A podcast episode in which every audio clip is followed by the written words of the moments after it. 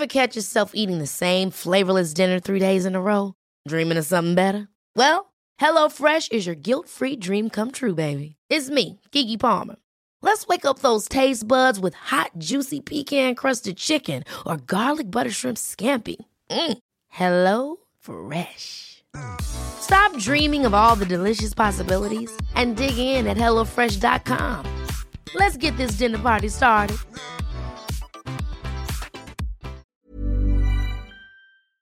Se van acercando las vacaciones y si tienes un bebé en casa, seguro que te preocupa cómo organizar sus comidas durante los viajes, los días de playa o las salidas a la montaña.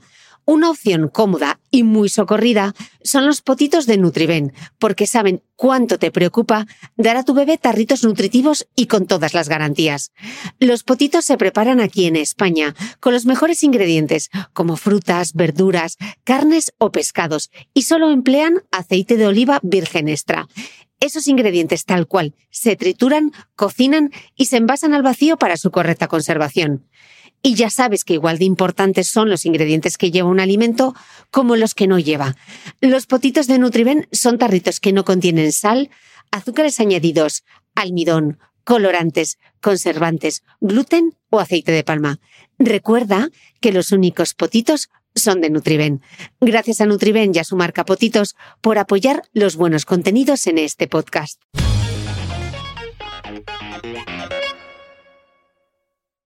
Luchamos contra un gigante muy grande, un gigante enorme, que es el, fast food, la comida basura, pero que bueno, que ese gigante que tiene esos pies que no son de barro, que son de un cemento hormigón armado de azúcar, argamasa, aceite, manteca de esa buena, pues bueno, eso no se va a disolver con este pequeño recetario, pero bueno, que si conseguimos que le hayamos hecho un poquito de cojillas en los pies a ese gigante y remover alguna cena en los domicilios españoles, pues bueno, yo me doy por satisfecha. Ese pequeño recetario al que mi invitada, Marian García, alias Boticaria García, hace referencia, es una guía de alimentación con 40 recetas que Marian acaba de publicar en colaboración con el Ministerio de Consumo. Bajo el título Comida rápida, barata y saludable, la experta comparte trucos y consejos para comer mejor sin complicarnos. 40 recetas para ayudar a combatir el sobrepeso y sí, también la desigualdad.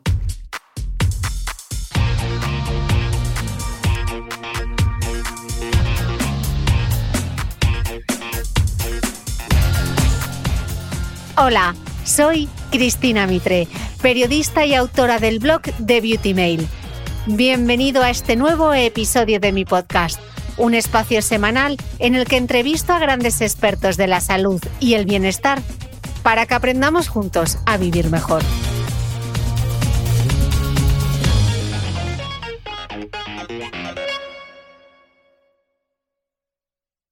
Marian, acabas de publicar en colaboración con el Ministerio de Consumo este libro de recetas que, sin mucha floritura, pero con muy buen SEO, habéis titulado Comida rápida, barata y saludable. En la introducción de esta guía de alimentación, porque luego vamos a ver durante la entrevista que es mucho más que un libro de recetas, explicáis que desde 1975 la tasa de obesidad se ha triplicado en el mundo, según alerta la Organización Mundial de la Salud. Para llegar hasta esta situación, en la guía señaláis dos factores. Uno, el aumento del consumo de alimentos de alto contenido calórico, que son los más ricos en grasas y azúcares, y un descenso en la actividad física.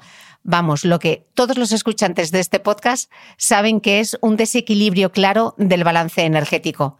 Y también en este mismo podcast hemos hablado desde muchos ángulos distintos de las consecuencias que el sobrepeso y la obesidad tienen en nuestra salud, como son las enfermedades cardiovasculares, la diabetes, algunos trastornos del aparato locomotor e incluso algunos tipos de cáncer, como nos explicó la semana pasada el investigador Carlos López Otín.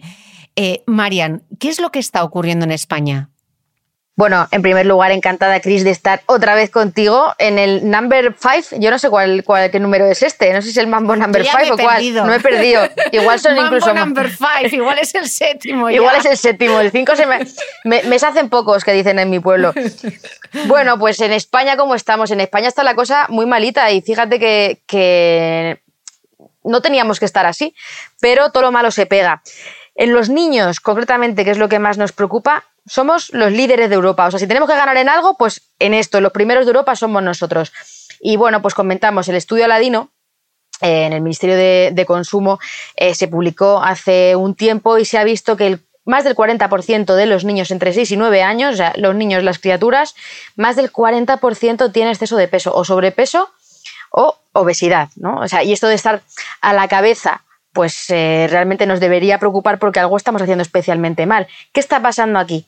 Pues que los niños con mucha frecuencia van a cadenas de comida rápida, hamburgueserías, pizzerías y bueno, esto es lo de siempre. No es solo lo que, lo que se come mal, sino lo que se deja de comer. Hay muchos estudios que dicen que no basta, no basta con dejar de comer porquerías, porque si dejas de comer porquerías pero comes alimentos, llamémoslo más neutros como pasta, arroz, pero sigue sin comer frutas, sigue sin comer verduras, sigue sin tener esos eh, preceptos del plato de Harvard de que la mitad de lo que comas sea Portugal, en eh, rojo y verde, bueno, pues la cosa no va bien. Y en España algo está fallando y bueno, ese es uno de los de, los justificantes ¿no? de lanzar esta guía, decir, bueno, como las cosas no están bien, habrá que moverse, habrá que hacer algo. Mm.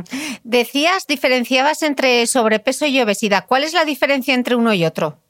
Bueno, el, IMC, eh, que es el parámetro no, no, el mejor, pero sí el más estándar para, para, valorar el sobrepeso y la obesidad, pues por encima de 25 consideramos sobrepeso, por encima de 30 consideramos obesidad. Y bueno, pues realmente esto va en aumento. En 2016, según datos de la OMS, ya había más de 340 millones de niños y adolescentes con sobrepeso u obesidad, que se puede prevenir eh, que realmente se puede prevenir con estrategias. Tú lo has dicho, cuáles son las causas. Estos son las gallinas que entran y las que salen, ¿no? Luego sabemos que hay microbiota que también afecta y muchas cosas, pero realmente hay un exceso de consumo calórico y hay una falta de energía, o sea, una falta de ejercicio que hace que la energía, al final, ese, ese balance esté, esté en contra. ¿Cuál es el problema de esto? Porque se habla de obesidad, sobrepeso, todo está asociado a la estética. No, el problema está que las enfermedades cardiovasculares son la primera causa de muertes en el mundo. Los accidentes cerebrovasculares. Antes no se hablaba tanto de los ictus, pero es que ahora lo de los ictus está a la orden del día. Bueno, pues está relacionado con enfermedades cardiovasculares, con la diabetes, con los trastornos del aparato locomotor, osteoartritis, eh, por ejemplo, y luego pues un montón de cánceres, endometrio, mama, ovarios, próstata. ¿Y cuál es la diferencia entre tener sobrepeso y tener obesidad con respecto a la incidencia de estas patologías? Bueno, pues todas las enfermedades que son no transmisibles de este tipo, el riesgo aumenta según aumenta el IMC. Es decir, si tú tienes un IMC de 25, el riesgo es menor que si tienes 30 y si tienes 35 o tienes obesidad mórbida con índices mayores, tu riesgo va a ser mayor. Con lo cual, cuanto menos, mejor. Mm. Entonces, esta es la razón por la que los divulgadores y los expertos en salud pública dicen que estamos ante un problema realmente de salud pública, ¿no? Y las consecuencias a futuro serán muy graves. Es que son muy, muy graves. De hecho, lo que se plantea, que sabemos que es lo más sencillo, limitar la ingesta energética que venga de los azúcares, de las grasas en total y aumentar frutas y verduras. Y el ejercicio que te voy a contar a ti, lo que propone la OMS, son 60 minutos para jóvenes, 150 minutos para los adultos ¿Tú qué cifras manejas? Vas bien, Voy, bien, como Mínimo, como, mínimo. Esto, esto hablamos. como mínimo. Esto, esto hablamos de, mínimos. Pero claro, ¿cuál es, el, ¿cuál es el tema de esto, Cris? Que la responsabilidad que tenemos individual, que estamos trasladando todo el rato la responsabilidad a las personas, solo puede tener efecto si realmente las personas tienen acceso a una vida sana. O sea, tú puedes pedirle eh, magia a, a, la población, pero si tú no se lo pones fácil, ¿y qué es lo que dice la OMS? Pues que al final las opciones de alimentación que sean más saludables tienen que estar disponibles, tienen que ser asequibles y tienen que ser accesibles sobre todo para las personas más pobres. Un ejemplo de estas políticas, por ejemplo, es el impuesto de las bebidas azucaradas. Es decir, que lo más asequible y que lo más disponible sea el agua, no sean los refrescos azucarados. Esa es una de las mm. políticas que se implementó en Cataluña hace, hace tiempo y que los resultados iniciales están siendo muy buenos. Aquí hay que tener eh, aquí, todos tienen que, actuar, ¿no? La industria alimentaria puede hacer muchísimas cosas, eh, en la manera en la que produce sus alimentos, pero los gobiernos tienen mucha responsabilidad en, en hacer políticas que realmente sean efectivas, ¿no? y de hecho la OMS tiene un plan para prevención y control de enfermedades no transmisibles 2013-2020 y lo que, lo que quiere es un compromiso por parte de los gobiernos para implementar políticas. Y bueno, pues nosotros con este recetario, ¿qué hacemos? Bueno, simplemente es un granito de arena. Esto es, bueno, como hacerle un poquito cosquillas eh, ¿no? a esto del fast food y decir, bueno, vamos a poner nuestro granito de arena para que sean esas opciones las más asequibles, las más disponibles, la que la gente eh, tenga su alcance, que sean baratas, que sean rápidas y por supuesto que sean saludables. Mm, ahora lo veremos. Eh, Marian, en la presentación del, recetario había un tuit del Ministerio de Consumo que decía, eh, el libro contiene 40 recetas que buscan ser una herramienta para combatir el sobrepeso y la desigualdad. Creo que la ecuación dieta-sobrepeso con nutrición, pues nos queda claro, pero quizá habría que insistir en la relación que existe entre dieta y la desigualdad, ¿no? Porque según los datos, a menor renta, y más vulnerabilidad familiar, mayor es la tasa de obesidad. Nos explicaba en este mismo podcast, además, eh, Carlos López Otín, en, el, cuando presentó El sueño del tiempo, que la esperanza de vida está condicionada por el código postal. Explícanos esto, Marian, ¿por qué es tan importante y por qué estaba tan en el primer claim es eso, ¿no? Sí. de, la, de la guía. Sí, y de hecho mm, me alegra que me hagas esa pregunta, amiga, porque ha habido bastantes críticas a este claim en concreto en las redes sociales porque la gente no lo ha entendido. Y cuando la gente no entiende las cosas, pues muchas veces es por desconocimiento. Eh, y realmente, según los, estos datos que comentábamos antes de Aladino 2019, este dato que te daba de que el 40% de los niños tiene exceso de peso, bueno, pues realmente los más vulnerables son las familias con rentas bajas donde el porcentaje de obesidad es el doble. O sea, es decir, en las rentas que están por debajo de 18.000 euros, el porcentaje de sobrepeso y obesidad es el doble. Ese tipo de niños acude más a establecimientos de tipo fast food, toman menos fruta al día, esas piezas de fruta, y consumen esas chuches, esas golosinas con bastante más frecuencia. Y has hablado de las, de las personas vulnerables y eso esto es importante porque no sé si sabes que se aprobó un Real Decreto Ley en el mes de enero en el Consejo de Ministros para proteger a las personas más vulnerables en, lo que es el consumo. ¿no? Entonces se ha generado una figura, se ha definido, más bien, se ha definido la figura de la persona consumidora vulnerable y se ha hecho, un, digamos, un paraguas eh, como un paraguas para hacer un, marco normativo que permita a las administraciones que esas personas que son más vulnerables protegerlas. Es decir, ¿quiénes son las personas vulnerables que han definido en el decreto ley? Pues las personas de edad avanzada, las que tienen, las menores, por supuesto, los niños, con bajo nivel de digitalización, ¿vale? Con discapacidad intelectual, eh, funcional. Entonces, de, lo que estamos hablando es de establecer mecanismos que protejan a estas personas. Cuando se habla de la desigualdad, es que esa desigualdad de la que hablamos eh, social, económica, hace que haya más sobrepeso y obesidad. Esto no es una opinión, estos son estudios y estadísticas. Por tanto, tenemos que protegerlas para que favorezcamos que no tengan el sobrepeso y la obesidad. Mm. Eh, Marian, justamente hablando de las personas más vulnerables y has mencionado esa brecha digital, una pregunta un poco difícil. Eh, ¿Cómo podemos asegurarnos de que iniciativas como esta impactan? Y segundo, ¿por qué son importantes o por qué consideras que son importantes? Mira, en divulgación, porque esto se puede eh, considerar es una estrategia y es, es, parte, de la, parte de la divulgación, siempre hay una, digamos, una como una polémica ¿no? sobre si realmente es efectiva o no. ¿Cómo mides el impacto de la divulgación en, las personas? Es muy difícil medir con estudios cómo estas estrategias realmente impactan. Es muy difícil saber si los divulgadores que están hablando en televisión o en redes sociales de alimentación, si lo que ellos dicen al final tiene un efecto o no. Es muy difícil saber si esta guía que plantea el Ministerio de Consumo realmente va a tener un impacto. Es muy complicado pero realmente lo que sí que sabemos es que estamos en la línea de lo que se propone la OMS. O sea, la OMS eh, realmente propone una estrategia mundial que se llama sobre el régimen alimentario de actividad física y, y salud desde 2004 y ahí describen cuáles son las medidas que hay que tener en cuenta para respaldar las dietas, la actividad física y lo que propone es que los gobiernos introduzcan políticas y medidas que promuevan dietas sanas y aumente la actividad física, que eso te gusta. Es decir, si la OMS lo que tiene es una estrategia para que los gobiernos hagan políticas para instaurar dietas sanas, pues una guía que lo que hace es promover una alimentación que todos los ingredientes, todos los platos son saludables y que encima son rápidos de fabricar y asequibles, pues podemos decir que esto está en la línea de lo que promueve la OMS. El efecto, eh, complicado verlo y como te digo, esto es, bueno, pues simplemente un granito de arena. Mm. Eh, explicabas antes que los expertos, volvemos a la Organización Mundial de la Salud, para revertir esta situación de obesidad y de sobrepeso, eh, para ellos la clave pasa por algo tan simple o tan complicado, según se mire, como conseguir que para todo el mundo a la hora de comer la opción más sencilla sea también la más saludable que explicabas antes. Claro, ¿qué quiere decir sencillo y qué requisitos debe cumplir para que la opción más saludable sea la más sencilla? Menudo trabalenguas. El desencillador que lo desencille, bueno, yo te voy a decir, yo te voy a decir la verdad, Cris, y es que yo cuando desde el Ministerio de Sanidad me dijeron los tres requisitos, yo dije, saludable, bueno, saludable, esto en plato de Harvard, eh, lo, tenemos ya eh, trillado. Eh, sencillo, bueno, venga, pues vamos a, vamos a utilizar estrategias, ¿no? ¿Qué, estrategias podemos utilizar para que sea sencillo?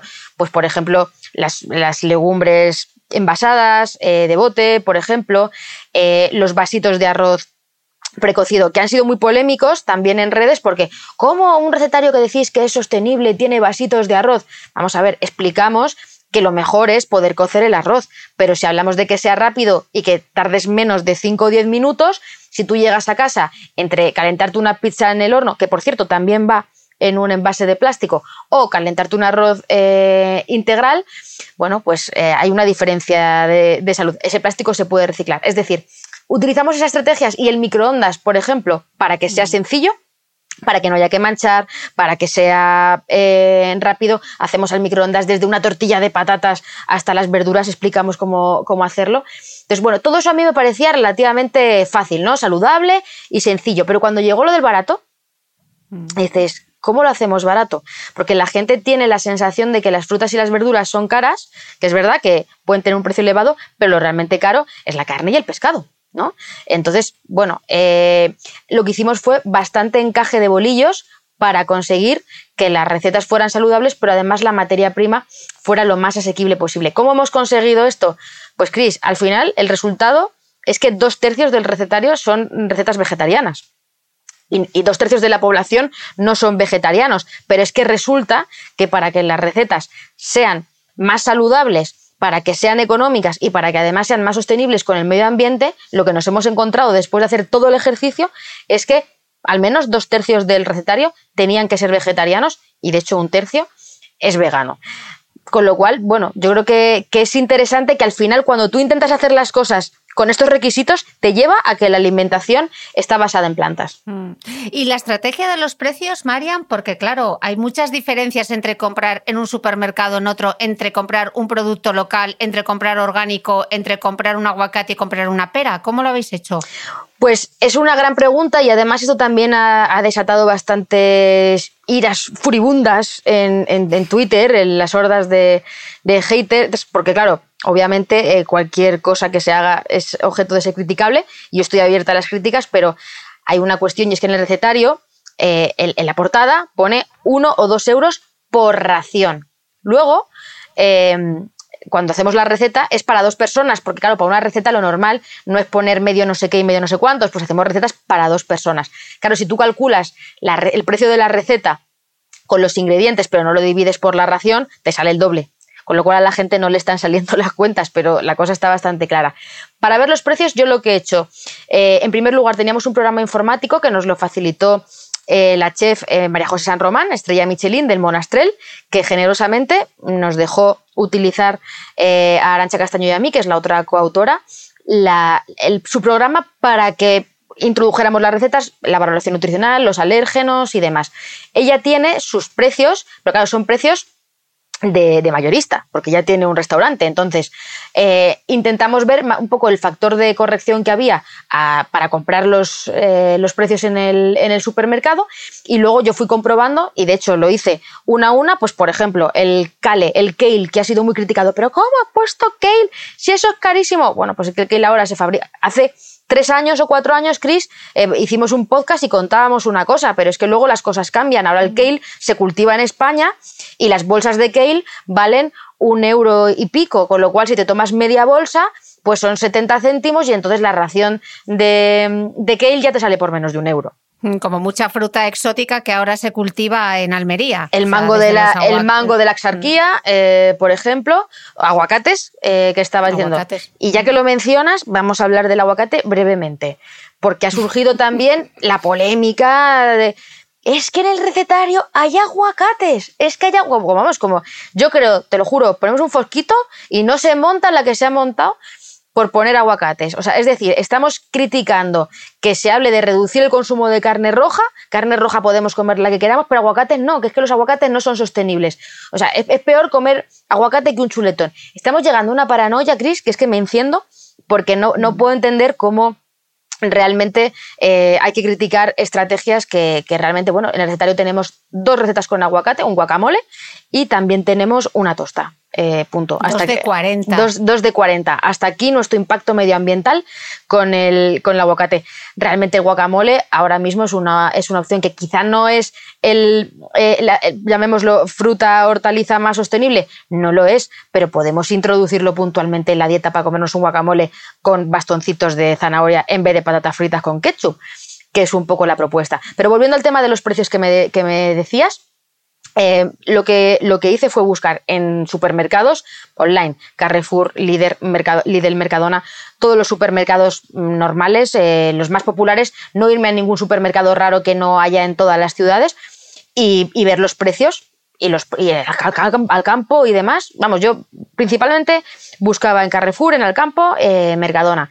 Y una media de esos precios principalmente, claro, con marcas blancas, muchos de ellos, estamos hablando de un recetario para que sea barato. Y al final los precios, de verdad que si los miráis, claro que salen. Claro, si tú te vas a buscar el mejor salmón fresco, pues no puedes comparar ese precio con el salmón congelado que estamos utilizando. Pues por supuesto que no, pero nutricionalmente son similares. Mm. Cualquiera que te siga en redes sabe que tú cocinitas como que no eres esas que les preparabas a tus hijos en esas bandejas infames, pobrecitos míos, pero has probado todas las recetas y de las recetas de la guía, ¿cuál es la que más tiempo lleva hacer? Madre mía, o sea, lo de, lo de meterme yo en la cocina sí que fue una cosa loca, pero loca, loca, loca. Eso lo ha conseguido eh, Arancha Castaño, que es la que realmente es cocinillas. Las hicimos todas en la cocina de mi casa, que es particular, Arancha y yo, hicimos todas y cada una de las recetas. Y no todas, pero la mayoría se las dimos de probar a, a mis hijos. Y bueno, pues realmente la experiencia fue que algunas no les gustaron mucho, algunas las cambiamos. De hecho, intentamos hacer una, coca con harina de garbanzos. Eh, que cuando la probamos era galleta de garbanzos. Claro, hay que tener en cuenta que si tú haces una receta y no le pones eh, tanto aceite como suelen llevar, o sea, y no pones a los postres no les pones azúcar, las cosas no, no, están tan, tan buenas muchas veces, ¿no? Entonces, bueno, hicimos modificaciones, ha habido prueba y error y lo que mis hijos no lo querían de ninguna manera no, no lo hemos metido porque yo he pensado que si mis hijos que realmente están educados con un paladar de, comer más o menos de todo no lo quieren, pues otros niños tampoco lo van a querer. Eh, hemos sido ahí bastante benévolas.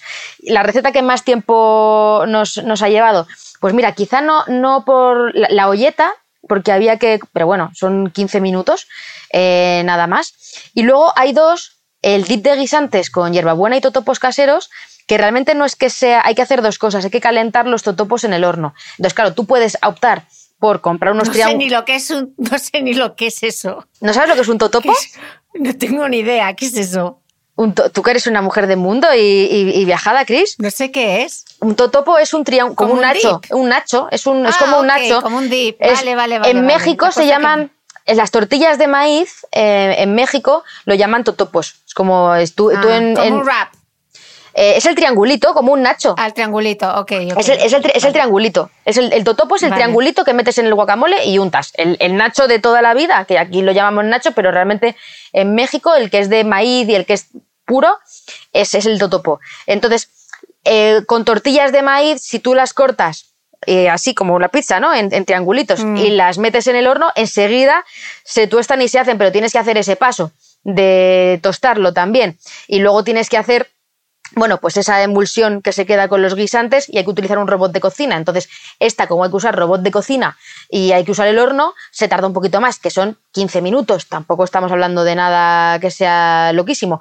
Y luego, el falso sushi de pepino, yogur y feta, que hay que enrollarlo, pues como yo soy torpe, yo puse los 15 minutos porque yo, si soy sincera, yo necesito 15 minutos para enrollar esas cositas. Yo, por muy fácil que sea mezclar el yogur con todo, yo para enrollar necesito un tiempo. Es decir, al final son dos recetas que se tarda más porque tienen ese puntito eh, de vamos a ponerlo mono para poder competir con el fast food y que nos apetezca.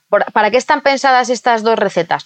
Pues están pensadas para que vas a ver Netflix o vas a ver el fútbol o vienen amigos y tienes ese falso sushi de pepino eh, que lo coges con la mano y es agradable. O, o ese pesto de guisantes eh, que está bueno. Pero las recetas como los que hemos puesto espaguetis del estudiante, cremas de calabaza, o sea, tenemos de todo. Se ha criticado... Hasta un poke. Hasta un poke, hasta un poke. Eh, que bueno, pues eh, hubo una crítica el otro día, un señor que decía, es que ¿qué es un poke? Bueno, mm, pues al final es un, un bol, llámalo bol. Se ha criticado mucho que se utilicen pokes o que se utilice humus de remolacha. Pero es que es justo el fast food, o sea, cuando te pides algo de comida rápida, te pides un poke y cosas así, o te pides una pizza, o. No te pides unas, no te pides unas lentejas con arroz. Es que lentejas con arroz también tenemos. Es que mm. tenemos lentejas y tenemos garbanzos también. O sea, es que 40 mm. recetas rinden muchísimo. Entonces, lo que no vale es hacer cherry picking y decir, es que mi abuela no va a tomar hummus de remolacha. Pero si el hummus lo venden hasta en Mercadona. Si Mercadona vende hummus, es porque el hummus vende, ¿no? Digo yo, no sé. Mercadona no hace nada porque no venda. digo yo, digo yo. Pero, pero bueno, mira, ayer, por ejemplo. Mm. Una escrita hizo las mini burgers de, judías con, con atún y, dices que están buenísimas, dices que me las estoy clavando aquí bueno, pues al final a lo mejor ya no se había mm, planteado Burgoslandia esto porque no, no tenía la idea de la receta, pues tú se la das y de repente incorpora a su recetario, a su menú mm. semanal una más, ¿no? Entonces yo creo que está combinado, son unas con otras y que el precio, eh, insisto, está ajustado a los supermercados que uno encuentra eh, en la calle normal y corriente. Mm. Marian, decías que las recetas las habéis elaborado con la chef María José San Román, que tiene una estrella Michelin. De todas las recetas que habéis hecho, ¿cuál es para ti tu favorita? Pues mira, a mí me gusta muchísimo, porque me llevan gustando de toda la vida, los tallarines de, calabacín y zanahoria, porque están muy ricos y porque me parece que se tarda nada en hacerlos y encima se pueden comprar hechos, que vienen en plástico y es fatal, ya lo sabemos, pero si hay muchas prisas, eh, se pueden comprar. Esa receta me parece que es muy guay. Me gusta mucho eh, también el wrap, porque es que el wrap estaba buenísimo, lo estoy buscando aquí, el rainbow wrap con salsa de anchoas. Es que, estamos, me acuerdo cuando la noche que lo hicimos, que estaba que te morías. Y luego también me gusta mucho y me parece diferencial del recetario enseñarle a la gente a utilizar el microondas. Es decir, que la gente sepa hacer una tortilla de patatas al microondas, que la gente haga las verduras o el salmón o la lubina al microondas, porque muchas veces no hacemos el salmón o la lubina al microondas o el pescado, no comemos pescado porque hay que encender el horno. Bueno, también nos han puesto el grito en el cielo porque hemos usado el horno, porque la electricidad está cara. Hay tres recetas eh, con horno de 40, ¿eh? 3 de 40. Que digo que, que ya hay que afinar porque ya lo siguiente es comer crudo. Ya nos, nos dedicamos al, al, al, raw food. Bueno, eso al raw food también se criticaría mucho. Y si es raw y, y, vegana, pues ya, bueno, ya iba a decir salimos en los periódicos, pero es que ya hemos salido. Eh, qué difícil es ser una croqueta, hija. Qué difícil, qué difícil, qué difícil. a todo el mundo. Oye, Marian, una pregunta. Em, estamos hablando todo el rato de fast food, comida rápida, recetas rápidas. Está claro que recetas rápidas no tiene nada que ver con lo que es el fast food, pero para que nos quede claro, ¿qué define qué es fast food y es fast food es lo mismo que comida basura para no liarnos. A ver, con todas las definiciones, las que no están en el BOE, ya sabes que es como el jamón de york. Es, es, muy, es muy difícil. No, no, existe. Pero un poco por sentido común, yo el, el, fast food está asimilado a la comida basura, pero no tiene por qué serlo. La comida rápida, como este recetario se llama comida rápida, no tiene por qué eh, ser una comida basura. Lo que pasa es que se asocia porque tradicionalmente los establecimientos que empezaron a hacer comida rápida, pues al final eran cadenas de hamburgueserías o mm, pizzerías y demás. Pero no tenemos que asociar el concepto de comer rápido a comida basura, ni muchísimo menos. De hecho, ahora cada vez hay más eh, franquicias y grandes cadenas que dentro de su repertorio, que no es para nada healthy, también incluyen, tú vas a una cadena de hamburguesas y también puedes eh, pedir opciones que son saludables. Incluso los logos han pasado de ser rojos a ser verdes, no te digo más. El Portugal lo estamos llevando por todas partes. Eh, aunque tú lo explicaste muy bien en tu libro El jamón de York no, existe, vamos a volver a explicarlo por si alguien se pierde entre concepto de procesado y ultraprocesado. ¿Cuáles son las diferencias entre uno y otro, el bueno y el malo? Bueno, pues aquí, mira, aquí sí que podemos mm, decir algo con más precisión porque sí que hay una definición de ultraprocesados, eh, la del sistema NOVA que lo desarrolló en 2016 la Escuela de Salud Pública de la Universidad de Sao Paulo. Y es un sistema que lo que hace es clasificar a los alimentos en función de su grado de procesamiento. Entonces tenemos el grupo 1, lo digo hasta que para llegar a los ultraprocesados hay que explicar los que vienen antes. En el 1 son los no procesados o mínimamente procesados, que hablamos de pues, la semilla, la fruta, las hojas, los tallos, las raíces, o en los animales, los músculos, pues, la pechuga, el muslo, el huevo, los hongos, las algas, es decir, lo que te comes más o menos tal cual eh, mamá, naturaleza, mamá Naturaleza te lo da, que cantaban en, el libro de la selva. Era el libro de la selva. Lo, cantaba, creo que era Mowgli. Ese, eso en tu infancia, yo no. Si era mamá naturaleza te lo da. es que, es que me, lo, me, lo pide, me lo pide el cuerpo. Bueno, pues a ver, curvo 1, alimentos no procesados, es decir, frutas, verduras, las partes de los animales, los huevos y demás. El grupo 2 son los ingredientes procesados. Hablamos de los aceites, del azúcar, de la sal, o sea que no te lo comes tal cual, ¿vale? Pero están preparados para hacer otros, otros platos. En el grupo 3, ahí ya entramos en los procesados. ¿Qué es un procesado? Pues son, para entendernos, el pescado en conservas, eh, los quesos, el pan recién hecho, o sea, es decir, son alimentos que han seguido un proceso y que se elaboran utilizando eh, alimentos eh, del grupo 2, es, decir, le añades sal, le añades azúcar, le añades aceite, eh, tienen métodos para conservar y para prepararlos, ¿vale?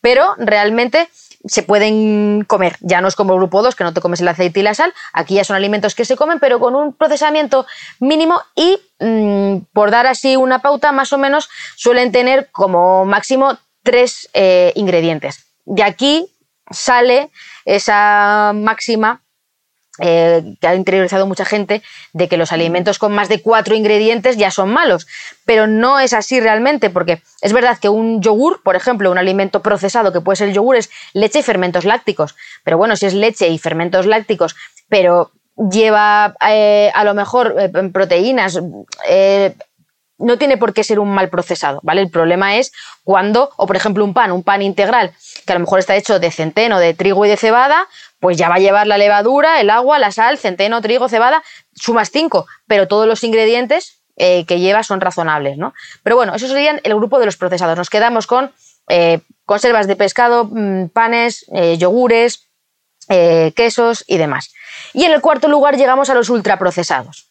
Los ultraprocesados son los refrescos, los aperitivos, los snacks y luego lo que llaman los platos preparados congelados, ¿vale?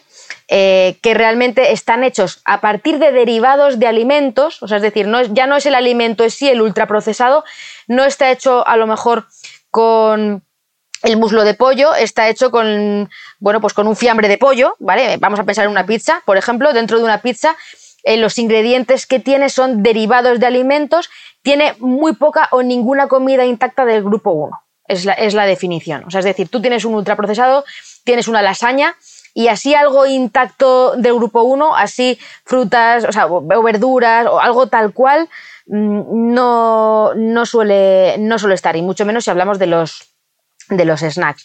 Entonces, también tienen. Estos, perdón, estos serían, por ejemplo, los precocinados. Pueden ser los precocinados, aunque puede que haya precocinados eh, que sean saludables, porque tú ahora mismo puedes ir a un precocinado, puede ser, por ejemplo, eh, una, una ensalada de las que están para llevar tipo eh, en los supermercados que te la comes. Bueno, estas no hay que, no hay que calentarlas, pero hay, hay, hay, por ejemplo, puedes encontrar, imagínate, unos espaguetis integrales con verduras y que estén precocinados y no son realmente no saludables. Realmente la definición de ultraprocesado en realidad es que suelen llevar, además de eh, azúcar, aceite y sal suelen llevar algunos otros eh, aditivos o aceites, como aceites hidrogenados, o aditivos o azúcares, no azúcar normal, sino que no tienes en la cocina. Por ejemplo, el jarabe de maíz o el jarabe de, alta fructosa eh, o maltodestrina. ¿Sabes lo que te quiero decir? Tú un, producto, tú puedes, en tu, puedes hacer un precocinado o puedes elaborar en tu casa un alimento con muchísimos ingredientes, pero si tú lo que estás usando en ellos es aceite, sal, em, pimientos, mm, carne, huevo, pescado, pero son materias primas del grupo 1 y del grupo 2 y lo mezclas, por muchos ingredientes que tengas no es un ultraprocesado. El ultraprocesado es el que vas a utilizar algunos ingredientes que tú en tu casa no tienes. Como decimos, esos jarabes y esas historias. ¿Qué ocurre? Pues que al final el producto, el ultraprocesado, no se parece en nada a lo que es la materia prima original. Entonces, puede que haya precocinados que sean saludables, no suele ser lo más mm, habitual, porque realmente eh, los preparan de manera que para que sean más palatables, para que duren más tiempo, para que tengan unos colores bonitos y estupendos, pues llevan un montón de cositas que tú no tienes en, tu casa.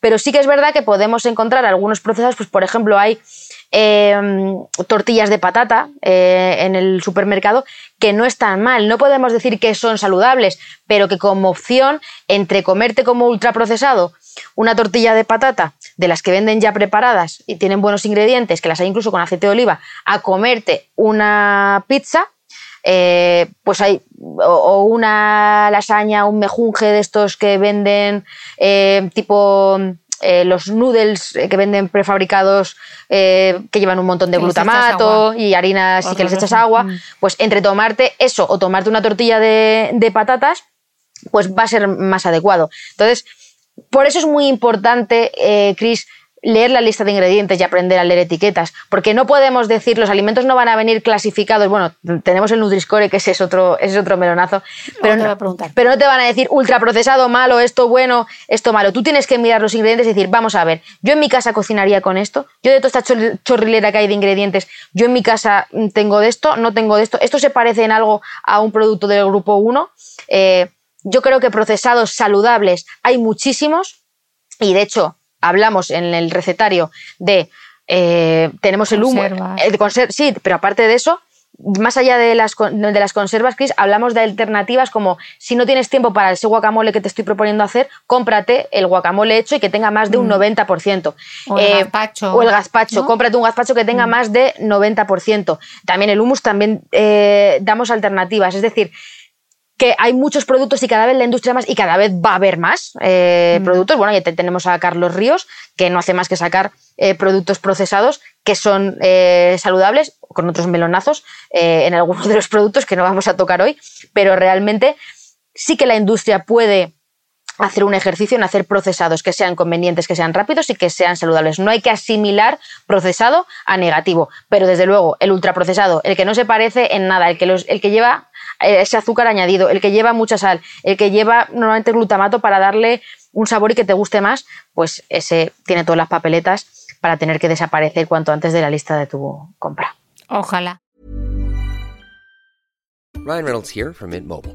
With the price of just about everything going up during inflation, we thought we'd bring our prices down. So to help us, we brought in a reverse auctioneer, which is apparently a thing. Mint Mobile unlimited premium wireless. Have to get 30, 30, bit to get 30, bit to get 20, 20, 20, bit to get 20, 20, bit to get 15, 15, 15, 15 just 15 bucks a month. So, Give it a try at mintmobile.com/switch. slash $45 up front for 3 months plus taxes and fees. Promo for new customers for limited time. Unlimited more than 40 gigabytes per month slows. Full terms at mintmobile.com. Hold up. What was that? Boring. No flavor. That was as bad as those leftovers you ate all week. Kiki Palmer here, and it's time to say hello to something fresh and guilt-free. Hello Fresh. Jazz up dinner with pecan-crusted chicken or garlic butter shrimp scampi. Now that's music to my mouth. Hello Fresh. Let's get this dinner party started. Discover all the delicious possibilities at hellofresh.com. ¿Sabías que los bebés son capaces de autorregularse y comer lo que necesitan? Hasta el primer año, la leche ha de ser su alimento principal, bien sea lactancia materna o artificial, y poco a poco podrán ir probando diferentes texturas y alimentos. Ahora, con buena temperatura, a todos nos gusta salir más de casa, y en verano pasamos mucho tiempo fuera, en la playa, la montaña o recorriendo el mundo. Si tienes un bebé que ya ha empezado con la alimentación complementaria, para esos momentos puedes contar con los diferentes tarritos que ofrece Potitos.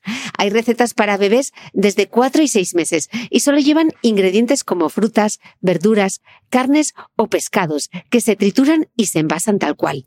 Los potitos de Nutriben son tarritos seguros, fáciles de conservar y transportar, ya que no necesitan refrigeración, tan solo mantenerse en un lugar fresco. Se calientan en microondas o al baño María, sin conservantes ni azúcares añadidos. Gracias a Nutriben y a su marca Potitos por ser nuestro mecenas del mes.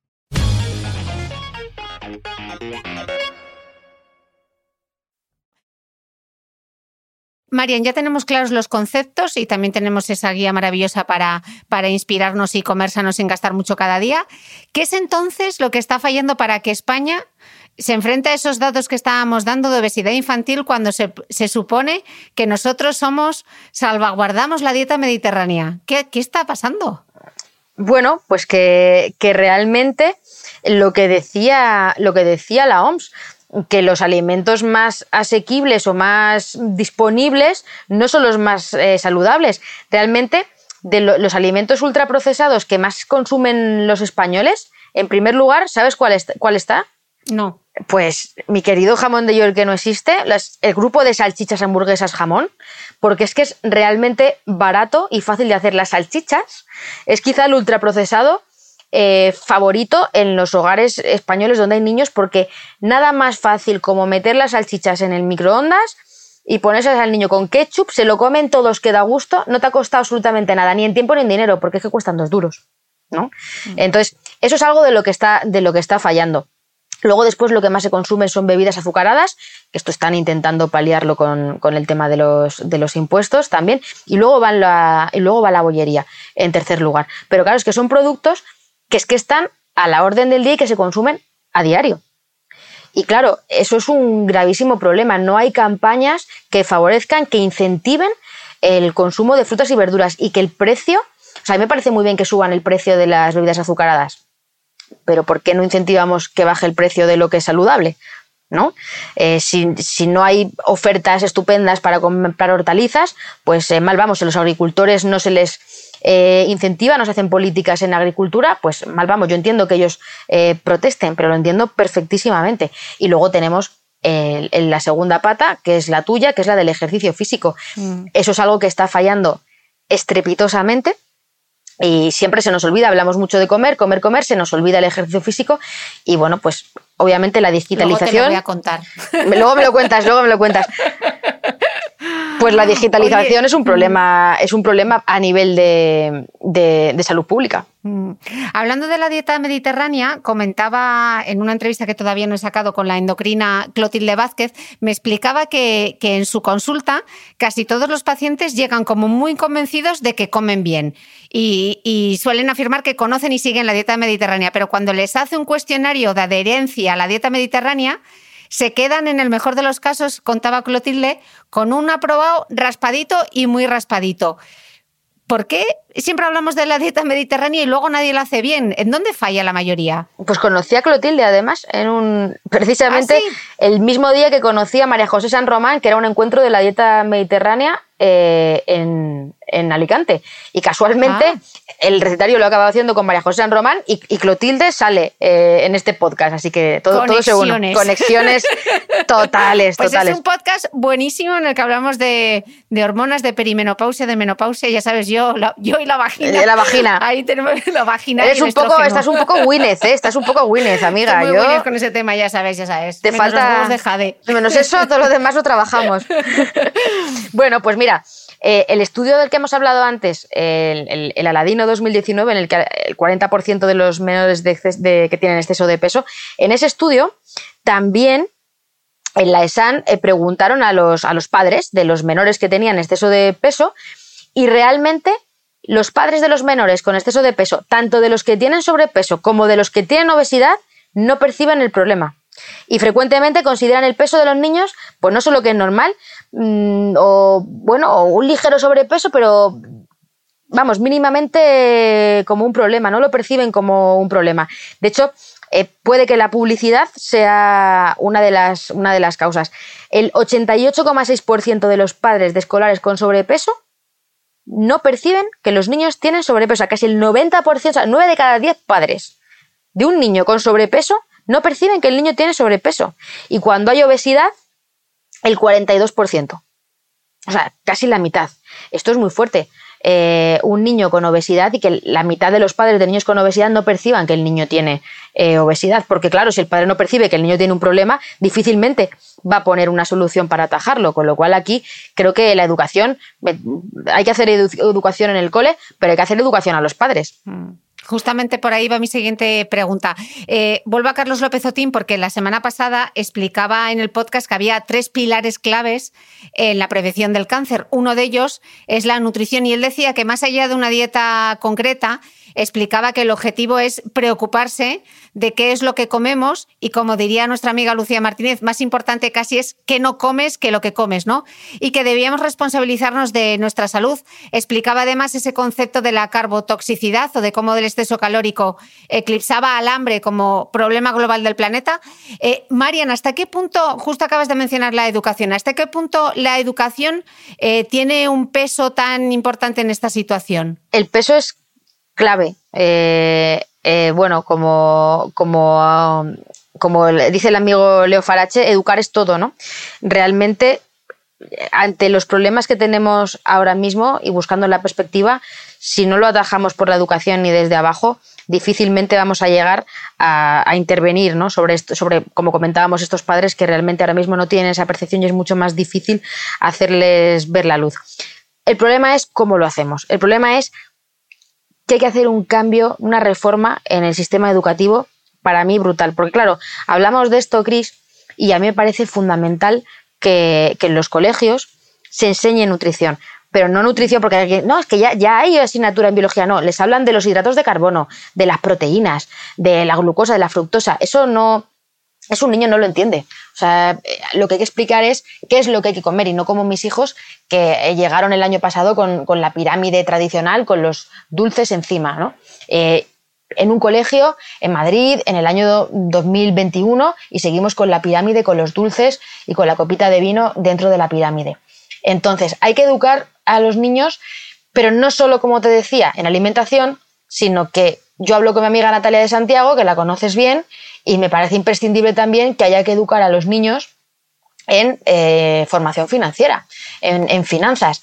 Eh, hay que educar a los niños en el cambio climático, eh, en sostenibilidad. Hay que educar a los niños en cuestiones que realmente tienen impacto en nuestro día a día y ellos son muy permeables a eso. Entonces, yo no me gusta decir, no, es que esto es lo más importante, pero bueno, dentro de todo, comemos varias veces al día y como decíamos antes, la obesidad y el sobrepeso hace que en el futuro puedas tener enfermedades como diabetes, eh, enfermedades cardiovasculares, distintos tipos de cáncer. Es decir, es que eso tiene un efecto directo y real sobre la salud y sobre la economía del mundo, ¿no? Así mm. que, pero como, te digo, mi complicación es, no se trata de meter en una asignaturita ni, ni que se le den cuatro clases, o sea, hay que hacer un cambio estructural. Mm.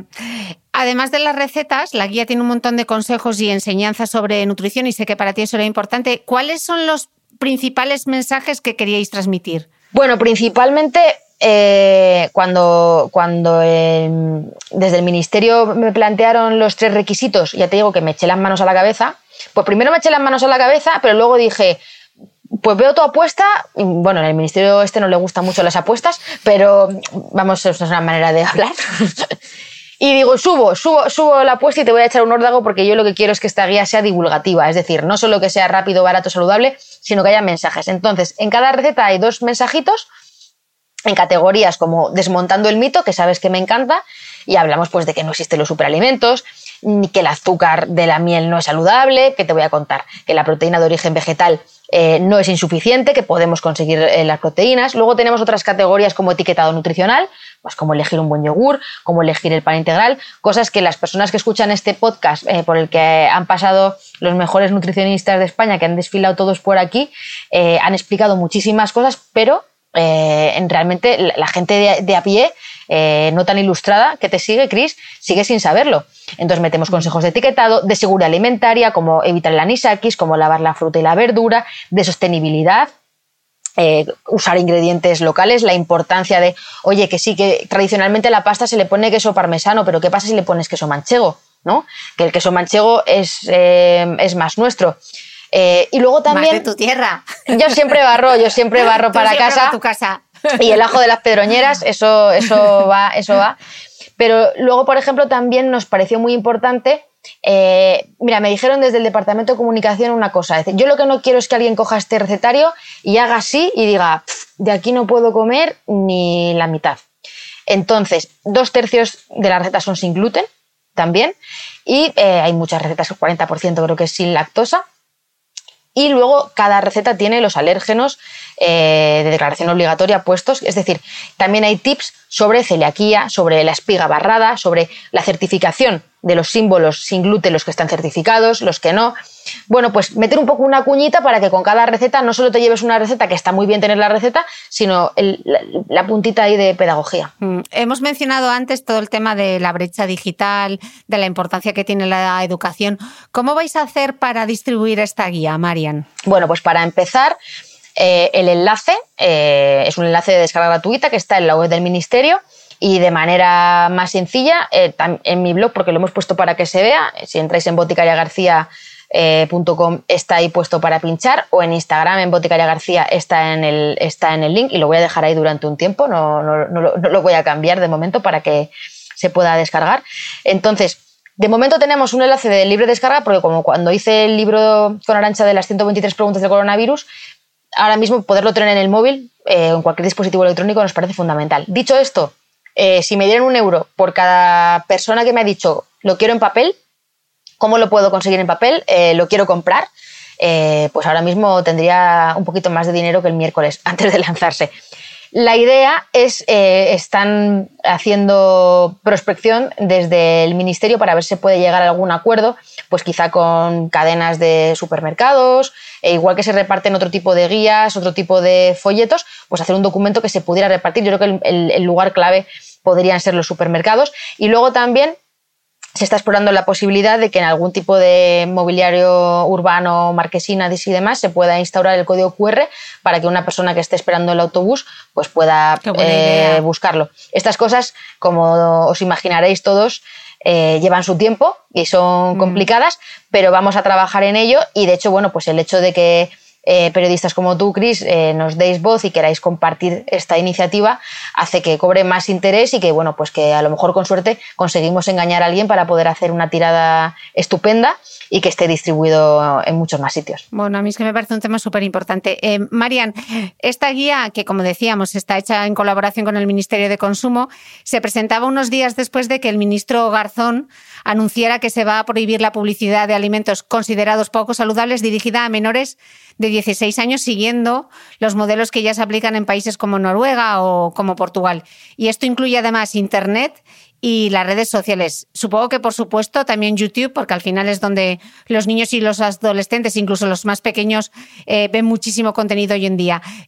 ¿Qué opinas de esta medida? Porque si, de la guía se ha, se ha hablado en Twitter, de esto eh, han corrido tintas, ríos, ríos de tintas. ríos de caracteres. Sí, sí, lo nuestro ha sido de aficionados, en comparación con, con, el esperpento político que se ha creado en torno a una medida que, como has dicho, ya se aplica en el Reino Unido, en Noruega y en Portugal, por decir así algunos países que, que hacen las cosas medianamente bien. ¿no? Entonces, ¿qué opino yo? Pues que ya era hora. Yo me he alegrado muchísimo, o sea, me alegro profundamente porque el, aunque se decía, no, si esto ya estaba regulado, no, esto estaba autorregulado con el código mm. PAOS desde el año 2005 y la autorregulación eh, en este caso nos ha llevado a la no regulación. La autorregulación, como decía el ministro, ha demostrado que era insuficiente. Entonces, teniendo en cuenta que como hemos hablado ya, creo que es la cuarta o la quinta vez que hablo de ese estudio aladino del 40% de obesidad y sobrepeso infantil, bueno, pues algo hay que hacer, ¿no? Entonces, atención con esto. Eh, lo que se va a hacer es enviar al Consejo de Ministros en 2022 este decreto, pero no está aprobado. ¿Vale? Eh, porque la gente piensa que es que ya no van a salir anuncios de bollicaos o de donuts. No, eso todavía no está aprobado. Lo que ha anunciado el Ministerio es que se va a proponer. Y si todo va bien, eh, pues lo ideal es que esto simplemente. Pero claro, ahora hay que hablar con todos los actores implicados. Ahí tenemos a la FIAB, que es la industria alimentaria de alimentos y bebidas, obviamente pues esta noticia no le ha puesto nada contento. Eh, nada, nada, nada, nada, nada contentos. Y entonces, bueno, pues habrá que eh, acordar cómo se instrumenta todo esto, pero sí, la idea realmente a mí me parece fantástica y de hecho esto se ha podido anunciar que se va a llevar a cabo por lo que te comentaba antes de, esta regulación, definición de lo que son las personas vulnerables. Como personas vulnerables que son los niños, con este paraguas, este marco jurídico que se ha creado, da pie a que ahora esto se pueda regular, tanto en la tele como en, como en YouTube. Eh, YouTube sé que es eh, complicado, eh, pero realmente... Sí. esto ya ocurre con, con, el juego y las apuestas. Ya se regula la publicidad que, que, aparece en YouTube.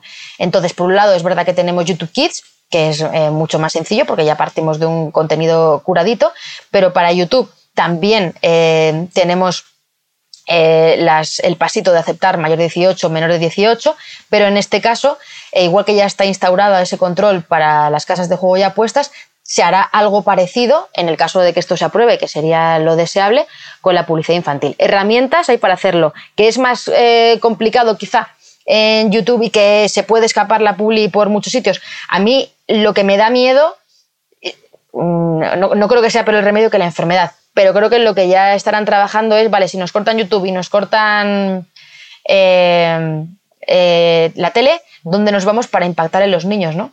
Eh, no sé, a lo mejor los libros de texto no están regulados y pueden meter ahí los anuncios, se me ocurre. No sé. Por algún lado saldrá. Eso tenlo claro. Pero bueno, se puede hacer, ¿eh? O sea, que se, puede hacer eh, lo de regular en YouTube y se hará. Eh, el ministro ha explicado que son cinco categorías de alimentos las que se van a ver afectadas por esta futura ley y que se hace de acuerdo con los criterios de la Organización Mundial de la Salud. Eh, Marian, que por cierto, en declaraciones de la Organización Mundial de la Salud decía meridianamente claro que desafortunadamente la promoción de alimentos poco saludables para los niños ha demostrado ser desastrosamente efectiva. Y esto es porque los niños no distinguen entre qué es un contenido de lo que es un contenido publicitario, un anuncio, ¿no? Entonces, que esto es bastante más grave y más importante de lo que parece a simple vista o a golpe, a golpe de tweet. Em, si te parece, María, me gustaría que viésemos sí. un, segundo eh, sobre, esto. Mm, voy a contarte una cosita así personal eh, para darte chicha. Y es que eh, sobre lo efectivo que es en los niños, mi hija eh, eh, hace un mes fue el cumpleaños de mi hijo. Y lo voy a decir, fuimos al McDonald's, porque mi hijo quería ir al McDonald's a celebrar su cumpleaños después de ir a un sitio inmundo de estos de saltar y cositas de estas. Bueno, pues fuimos al McDonald's por el cumpleaños de mi hijo, esas cosas pasan incluso en la familia de Boticaria García. Cuando llegamos a... es, la, excepción, no la norma. no es la norma, no, no, pero me parece, que es, me parece que es bueno y que es sano contarlo, ¿no? O sea, que realmente no está reñido que tú publiques un recetario de, con recetas mm, saludables y demás, y que sea el cumpleaños de tu hijo, tu hijo te pida ir al McDonald's con sus amigos y tú vayas al McDonald's. Llegamos al McDonald's y y bueno, eh, mis hijos en general las cosas que son así como muy elaboradas y con muchas salsas y con muchas cosas no les gustan, son bastante simples. Y si se come una hamburguesa, es la hamburguesa con el pan y como mucho el queso. Pues mi hija, lo primero que dijo al saber que íbamos al McDonald's fue, mamá, ¿puedo pedirme la hamburguesa de Aitana? Y le dije, pero hija, pero tú sabes cómo es la hamburguesa de Aitana, que para quien no sepa cómo es, es un zorro monstruo de hamburguesa que lleva todo lo que puede llevar una hamburguesa, pero es que además el menú va acompañado con un McShake de estos y un montón de cosas. No lo sé, pero mi amiga Pitiplin eh, se lo ha comido. Y como mi amiga Pitiplin se lo ha comido y es de Aitana, yo también quiero pedirme la hamburguesa de Aitana. Dije, bueno, pues cuando vayamos al McDonald's, mm, cuando llegamos al McDonald's la puse delante de lo que era el menú de Aitana y lo pasó mal, lo pasó mal, Chris, porque por un lado lo estaba viendo y ella sabía que no se lo iba a comer, Y de hecho el, hecho, de pensar que tenía que comerse eso le estaba haciendo sentir mal, decir, como, yo es que eso no, o sea, vamos, que le pones un plato de acelgas cocidas y se lo come con más, con más eh, ganas que eso, que no le apetecía nada, pero por otro lado, quería probar el menú de Aitana porque su amiga se había comido el menú de Aitana y porque era de Aitana. Y a mí ahí me explotó un poquito la cabeza de ver a mi hija algo que no se comería jamás, pero pensar, me lo tengo que comer porque es que es la moda. Así que ahí dejo mi reflexión. Vamos, mi anécdota. Eh, cara, se van a quedar con el titular, ya sabes, ¿no? Eh, no, esto no lo saques sin titulares. Boticaria va a McDonald's. Boticaria va a McDonald's y su hija come los menús de Aitana y su hija llora por comer los menús de Aitana. No, esto lo dejamos como surprise para quien llegue a este punto de podcast, que si no mm, tenemos ríos de tinta también. Surprise, y- surprise. Oye, vamos a explicar las- lo que te preguntaba antes, las categorías de esta ley una por una para que los padres entiendan bien qué incluyen y qué pueden tener estos alimentos para que sean tan poco recomendables, porque algunos de ellos van a sorprender un poco. Eh, la primera, bueno, es productos de confitería, chocolate y azúcar. La segunda categoría, cuya publicidad será prohibida para menores de 16 años, son las barritas energéticas y las coberturas. ¿Qué es esto de las coberturas, Marian? ¿Y, por qué son tan malas las barritas energéticas si casi se anuncian como snack saludable? Bueno, sí, o sea, lo primero es puntualizar que realmente esto que propone eh, el Ministerio es lo que propuso la OMS. O sea, efectivamente, la OMS hizo 17 categorías y dijo estas cinco no tendrían que publicitarse, con lo cual no estamos diciendo más que lo que dice la OMS. Y una de estas categorías es la que, la que incluye, que te ha hecho a ti mucha gracia, lo de las coberturas. Pues las coberturas suelen ser esta, una mezcla de pues, pasta de cacao, azúcar, manteca, eh, lo que se trabaja en, en obradores. eh, y que hace, bueno, pues lo que está por encima del, del fondant, ¿no?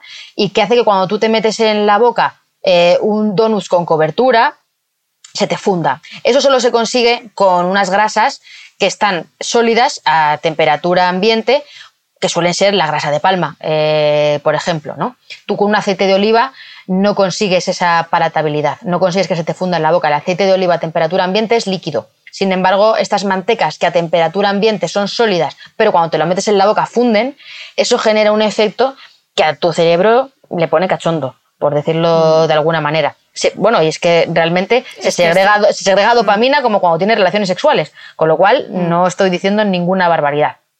Entonces, estas son las coberturas que hacen que sean especialmente apetecibles y están eso, en la segunda categoría. Y las barritas energéticas, claro, las barritas energéticas, eh, hemos hablado alguna vez, el muesli eh, y demás. Mm, Vamos a ver, es que hay barritas energéticas que tienen un 50% de azúcar, porque lo que llevan son miel, incluso las que son sin azúcar llevan algunas un 40% de polialcoholes de sorbitol o de xilitol o de maltitol, con lo cual de saludable no tienen absolutamente nada. De cada dos barritas energéticas, ojo, de este tipo las habrá más saludables, las habrá que realmente sean de, de muesli, eh, no de granola eh, con, con tanta melaza. Por eso hay que leer las etiquetas, pero nos podemos llevar la sorpresita de que esas barritas no son saludables. Por eso se prohíbe la publicidad de estos productos.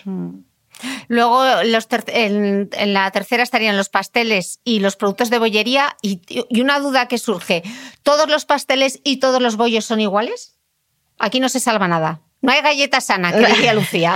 Sí, no hay, ga- Asúmelo. no hay, no hay galleta sana y, y la, y la otra es eh, que los bollos los, los bollos y las magdalenas son galletas pero con, con- con más grasa y más, y más aire, ¿no? O sea, al final, realmente la composición nutricional de un bollo, de una magdalena, eh, son grasas, azúcares y que puede que haya alguno, como, como decimos, casero, ¿no? Pues si tú pones en Google bizcocho casero, la primera, la primera receta que te sale, si pones en Google bizcocho casero, es una receta que lleva 300 gramos de azúcar, o por lo menos lo que salía eh, hace unos meses, que lo estuve, lo estuve mirando. Con lo cual, al final, casero, la bollería casera, si tiene azúcar eh, y tiene harinas refinadas, pues tampoco es saludable, por muy casero que lo hagas, como si lo hace tu abuela.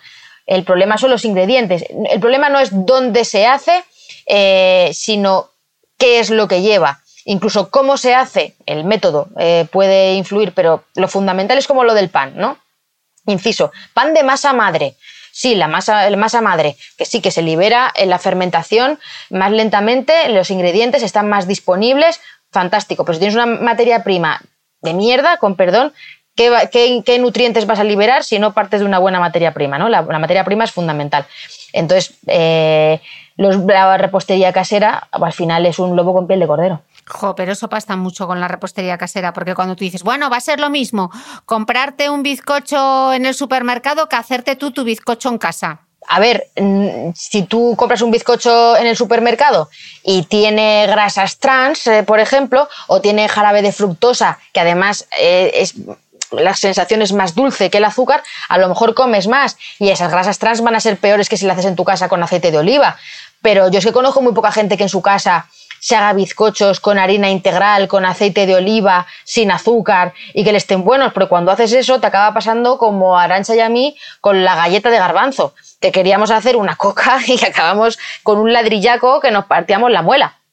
Entonces, no es fácil hacer repostería. Claro que hay galletas y ahora vendrá quien diga, yo hago unas galletas de plátano y avena que están muy buenas. Claro que con el plátano se pueden hacer maravillas también porque el plátano, como el dátil, y podemos sacarle el tema de los dátiles, tienen azúcares, que tienen fibra, sí, pero tienen un porcentaje de azúcar que si tú lo utilizas para endulzar y lo tienes triturado, al final, aunque no es igual que la harina refinada, es azúcar. Y no es lo mismo comerte una manzana que comerte un dátil eh, triturado, por mucho que los dos vengan de un árbol. Eh, igual que no es lo mismo comerte una manzana que comerte una aceituna el porcentaje de grasa que tenga, aunque sea aceite de oliva, eh, no es igual. Entonces no podemos confundir a la gente eh, porque el tema de los azúcares intrínsecos propios de la fruta está muy bien, pero una vez que lo trituramos o una vez que los utilizamos para endulzar y que otros alimentos que no son lo más saludable del mundo estén más ricos, pues tenemos un, tenemos un problema. Mm, pues con la cuarta categoría viene la polémica, porque has hablado de eh, azúcares añadidos y entonces llegan los zumos y las bebidas energéticas. Claro, bueno, de los zumos que no se ha dicho ya de los, de los zumos y de los smoothies y, todas estas cuestiones, pues sorprendentemente eh, esta semana en Zapeando tocamos el tema del azúcar y de, y de que el tomate, por ejemplo, tenía un 3% de azúcar, pero el tomate triturado frito podía tener un 10%. Y todavía algún compañero me dijo, pero eh, yo sé que ellos lo hacen un poco por generar la polémica, ¿no? Y por, y por plantear las preguntas del espectador. Pero realmente, eh, oye, pero si el tomate tiene un 3% de azúcar, si tomas un kilo de tomates, entonces estás tomando 30 gramos de azúcar. No, a ver, no, no es igual tomarte el, tomate que tomarte el tomate triturado con azúcar añadido. Pero eso no lo terminamos de entender. Y de hecho, eh, lo que ha ocurrido eh, con Carlos Ríos y con la crema de cacao nos demuestra que no se ha llegado a entender todavía que realmente el azúcar, aunque el azúcar eh, venga del árbol, si es un azúcar que tú trituras, que tú te vas a tomar de manera sin enterarte para que otro alimento esté más rico, eso al final lo que hace es que quieras comer más que no quiere decir que no puedas comerlo, pero que no puedes decir, ay, esto es casero, esto es healthy, es que le he puesto dátiles, le he puesto pasta de dátiles a mi, a mi postre. Bueno, si te tomas una macedonia de frutas, no comes tanto y es más saludable. Es que es mm, bastante de cajón. Mm. Tenemos los podcasts anteriores para hacer revisión de todos estos conceptos. Bueno, y la última categoría estaban los helados. Eh, Marian, hace un par de años la OCU, en colaboración con el Instituto de Salud Carlos III, analizó durante una semana 54 horas de emisión de los principales canales infantiles y juveniles de España, así como los programas de las televisiones generalistas con mayores índices de audiencia infantil. Y resultó que de aplicarse estas recomendaciones de la Organización Mundial de la Salud, que se van a seguir a partir de ahora, eh, bueno, cuando se aprueben, de los 119 productos publicitados, solo podrían haberse anunciado el 23%. Y ahora súmale la estrecha relación que ahora vamos a hablar de mi tema, entre la inactividad, el exceso de horas de televisión y la obesidad infantil. Eh, ¿Hasta qué punto tú crees que solucionamos el problema con esta medida? ¿Qué más haría falta? Pues la respuesta la tienes tú, cariño. Eh, me la has dejado en bandeja para que, o sea, me, has lanzado la pelota para que yo mm, te la dejes un poquito y tú, y tú, y tú, tú, remates. Pues efectivamente lo que hace falta es el ejercicio físico, porque si prohibimos la publicidad de los alimentos que no sean saludables, vamos a conseguir un, un impacto previsiblemente. Si tenemos opciones como venimos diciendo, más disponibles, eh, más asequibles, saludables, vamos a tener un impacto, pero si no hacemos ejercicio físico, si no movemos el culete, eh, todavía nos falta algo. Mm. Eh, Marian, decías en, en, la presentación de la guía que al ministro Alberto Garzón le interesa mucho la pedagogía especialmente en materia de salud y de prevención y como quizá le invites a él o a alguien de su ministerio a escuchar este podcast, eh, yo les querría pedir desde aquí que no se olviden de la actividad física, porque yo no recuerdo una sola campaña de promoción del ejercicio. Y voy a recordar los datos que apuntabas tú al principio. Eh, solamente un 36,7% de la población infantil y adolescente cumple con la recomendación de la Organización Mundial de la Salud de hacer como mínimo 60 minutos de actividad física eh, moderada o, o vigorosa al día. Y el incumplimiento de esta recomendación es incluso mucho mayor en el género femenino. O sea, el 70% de las chicas no hacen nada no hacen ejercicio, no hacen, no llegan, no llegan ni a esa hora. Con el impacto que esto tiene eh, en su salud emocional y en su salud física del futuro, ¿no? Y en la población adolescente también es súper alto, es un 69,9% respecto a la población infantil, que es un 56,1%. O sea, aquí tenemos también otro melón que en algún momento hay que abrir, porque está muy bien todo el tema, yo creo, de la nutrición y esto es importante, pero se nos está olvidando otra pata que es no quiero decir que más importante, pero que sí que tiene que estar en la misma balanza y que es la del ejercicio. Eh, pues mira, yo he hecho mis deberes, eh, Cris, como sabía que esto era importante para ti. Como eh, sabías que te ibas a buscar el ejercicio. Sí, realmente he, hablado con, he hablado con ellos y realmente es una de las. Ellos son perfectamente conscientes que uno de los dos pilares uno es la alimentación y otro es el ejercicio físico. Y de hecho ellos tienen acuerdos y convenios con la Fundación Pau Gasol, a los que conoces tú también muy bien, y están dentro de la línea de trabajo. No se han hecho en los dos años que, que, llevan en ejercicio, no se han hecho campañas encaminadas a ejercicio físico desde el Ministerio de Consumo, pero realmente, eh, no, no, es por echar balones fuera, pero probablemente las competencias de una campaña de ejercicio físico no competan directamente a consumo, o sea, no entre dentro de, a lo mejor algo relacionado con alimentación y alimentos, no, sí, porque es consumo, pero si hablamos de ejercicio físico, hay otros ministerios, pues como por ejemplo el, Ministerio de, Sanidad, donde quizá allí haya que encaminar esas políticas, pero desde luego es imprescindible que se, haya, que se hagan campañas de ese tipo. Yo no puedo estar más de acuerdo, pero no solo campañas eh, puntuales o, campañas en, en colegios con los niños, sino que tiene que haber planes urbanísticos en las ciudades, tienen que cambiar la estructura de las ciudades, no puede ser incluso campañas mm, e-, económicas eh, para de alguna manera incentivar que la gente vaya caminando eh, de un lugar a otro y que sea agradable en las ciudades ir caminando en lugar de coger el coche o el transporte público. Mm. Eh, qué importante que la nutrición y el ejercicio al final se conviertan también en parte de un debate político, ¿no? Aunque a veces en Twitter nos vuelvan locos, pero qué importante es, ¿no, Marian? Bueno, o sea, eh, es, es muy importante. Ahora ahora todo es, todo es política, pero bueno, realmente a mí lo que me preocupa es que algo que realmente debe ser política y que debe estar dentro de la agenda del gobierno de un país se utilice como arma arrojadiza entre unos y otros. Eso es a mí lo que me preocupa eh, fundamentalmente. Yo, eh, no es por echar más leña al fuego, pero sí que es cierto que este verano tuve un disgusto bastante grande cuando ocurrió todo lo del, todo lo del consumo de la carne y se criticó tanto la medida del consumo de la carne y se frivolizó tanto eh, porque realmente el mensaje de la campaña de reducir el consumo de carne, de carne es no es más ni menos que lo que dice la OMS eh, y que lo que dicen desde Harvard y lo que dicen desde cualquier eh, institución o autoridad sanitaria basada en la evidencia científica. Entonces, frivolizar con un mensaje que realmente es lo más saludable para nosotros y para el planeta y convertirlo en política nos indica que la salud a nuestros políticos les está importando un pito. Y ya lo he dicho. Ahí queda. Marian, me gustaría que, ya sabes que como ya has venido, eres reincidente, yo creo que eres la number one en este podcast, contigo y con Patri Psicóloga y con Amaya Escunce, sois con las que más he grabado. Ya sabes que me gusta despedir el podcast eh, con un mensaje de mi invitado, así que te dejo el micro para ti para que cierres. Más cosas todavía, he largado bastantes, ¿eh? Entre lo de. Entre lo bueno, no voy a repetir, no voy a hacer un resumen de mis. eso ya te encargas tú, ¿sabes? ya no se encarga, ya se encarga Concha de hacer. Eso, Concha. No te preocupes. Concha, sé buena conmigo, Concha. Deja, deja, deja algo así para, para, el, para el misterio, que yo me caliento, yo me caliento.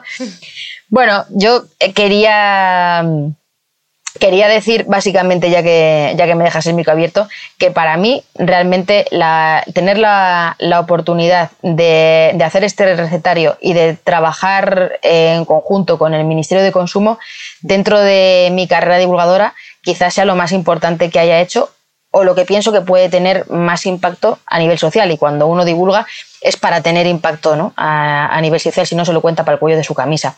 Tener la oportunidad de que desde las instituciones brinden la mano a los divulgadores que estamos en el barro, que quieran contar con nuestro eh, criterio, eh, con nuestra opinión para hacer ese tipo de, de, estrategias o de proyectos, pues me da la impresión de que algo está cambiando y que quieran que esto se cuente en las redes sociales y que a lo mejor hayan elegido un perfil como el mío, aparte de nutricionista, porque piensan que les puede ayudar a, difundir el mensaje, pues me parece que es un pasito más eh, para, para, la, divulgación.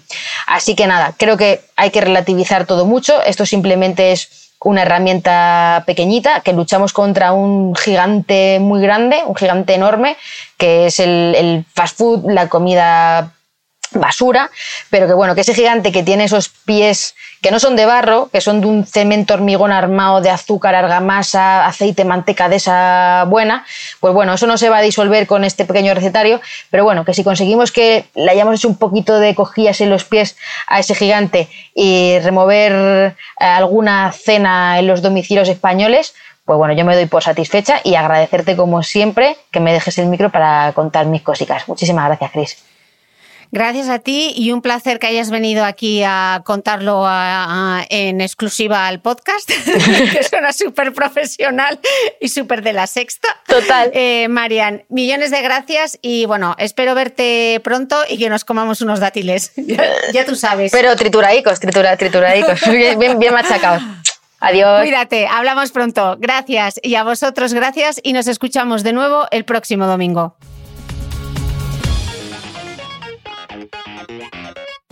No olvides que todas las notas de este capítulo están en mi blog de beautymail.es. Además, si no quieres perderte ninguna entrevista, suscríbete al podcast de Cristina Mitre en tu reproductor de podcast habitual. Y un último favor, si me escuchas en Apple Podcast, regálame unas estrellas y déjame una reseña, porque así ayudas a que este podcast siga creciendo. Muchas gracias y nos escuchamos de nuevo el próximo domingo.